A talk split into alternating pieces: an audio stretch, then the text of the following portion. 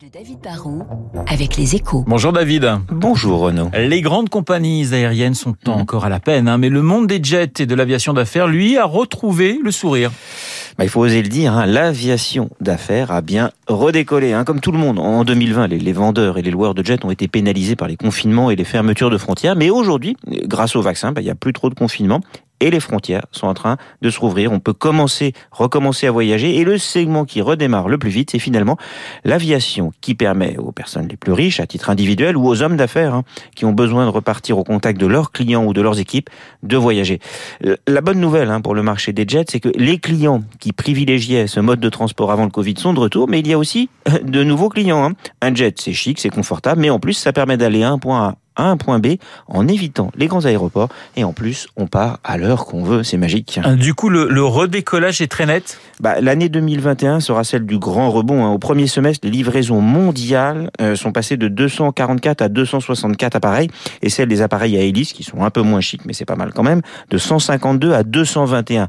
En, en volume ça vous semble peut-être pas énorme mais comme un jet c'est pas donné, bah, la valeur totale des avions livrés sur ce segment au premier semestre est quand même de pratiquement 9 milliards de dollars.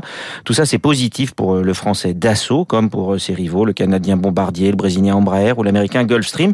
Surtout que le trafic des jets d'affaires a déjà retrouvé, voire dépassé ses niveaux d'avant-crise durant cet été. Et du coup, bah, ça va pousser aussi NetJet, vous savez, c'est le, plus gros acheteur de jets qui loue, lui, des avions à l'heure, à passer de nouvelles commandes. David, vous êtes donc euh, plutôt confiant pour cette industrie? Bah, On revient progressivement au niveau de 2019 avec 600 à 700 avions neufs vendus par an. On est encore loin des record de l'année 2008. Hein, Souvenez-vous, avant l'explosion de la bulle financière, à l'époque le marché était euphorique. On vendait pratiquement 2000 jets par an.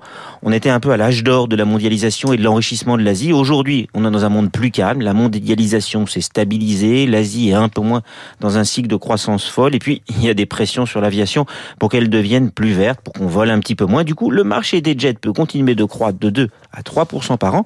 C'est un joli décollage, une jolie vitesse de croisière, mais ça ne sera pas un décollage en fusée. Le décryptage de David Barrault.